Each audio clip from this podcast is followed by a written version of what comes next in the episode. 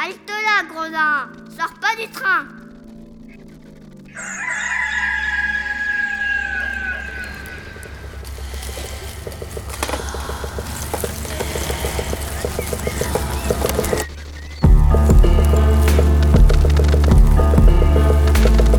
Dès ma plus tendre Plus on est jeunesse, malheureux, plus on souffre. Il faut plaindre les affligés.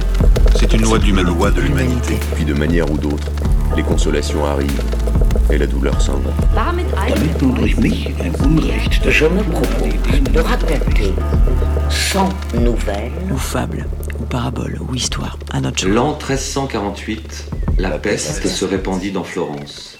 On trouvera dans ces nouvelles plusieurs aventures galantes, tant anciennes que modernes.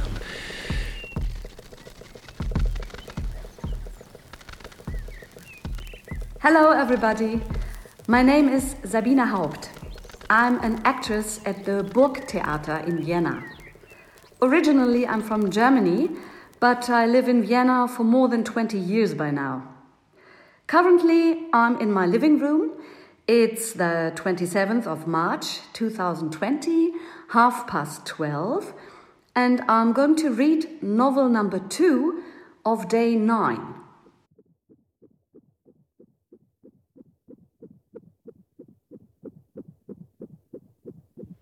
Ihr müsst also wissen, dass in der Lombardei ein durch Frömmigkeit und Sittenstrenge sehr berühmtes Kloster ist, in dem unter den anderen Nonnen auch ein junges Mädchen von edlem Blut und wunderbarer Schönheit weilte, welches Isabetta hieß. Als diese eines Tages zu einem ihrer Verwandten an das Sprechgitter herabgekommen war, verliebte sie sich in einen jungen Mann, welcher diesen begleitete. Da er ihre große Schönheit wahrnahm und ihr Verlangen in ihren Augen gelesen hatte, entflammte er auf gleiche Weise für sie. Nicht ohne große Schmerzen für beide ertrugen sie diese Liebe eine Zeit hindurch ohne alle Furcht. Zuletzt jedoch, da beide gleichmäßig danach verlangten, fand der junge Mann ein Mittel, heimlich zu seiner Nonne zu gelangen.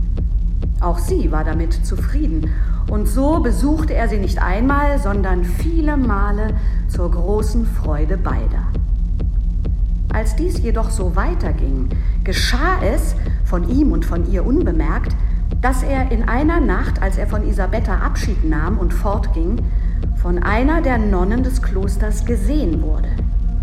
Diese teilte es mehreren anderen mit.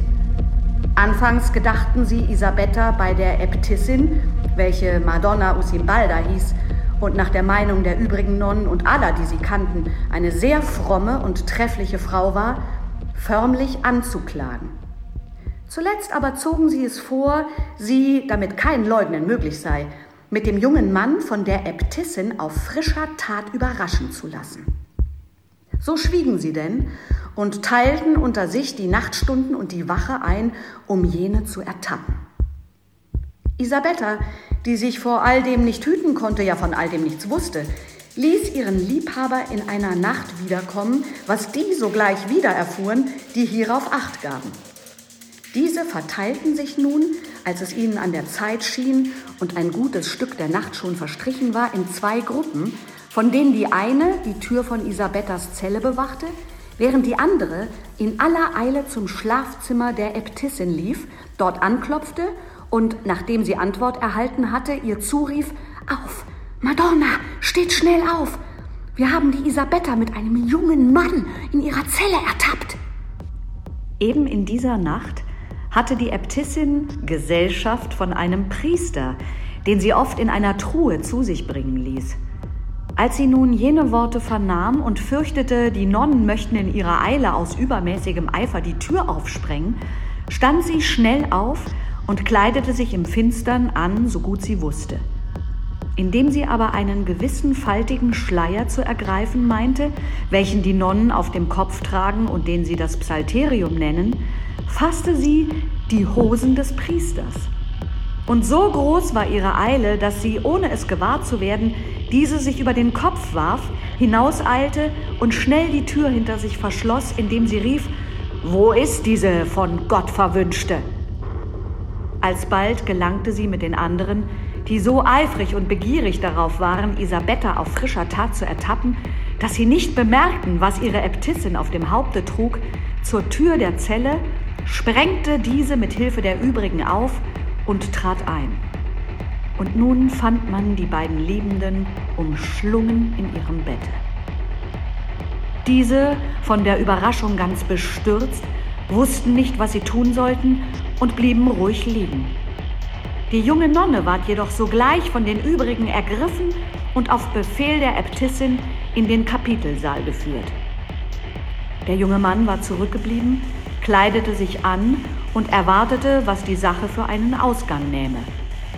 Er war entschlossen, allen Klosterfrauen, die er erreichen könne, übel mitzuspielen, wenn seiner Geliebten irgendetwas zuleide geschähe, und diese dann mit sich zu nehmen.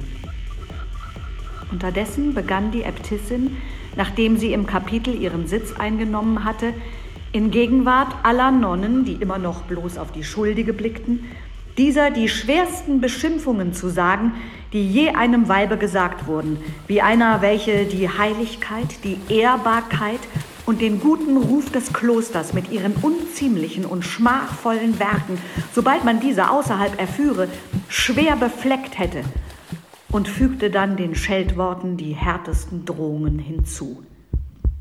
Die Nonne, schüchtern und verschämt wie eine Schuldbewusste, wusste nichts zu antworten, sondern schwieg und erregte dadurch bereits das Mitleid der anderen.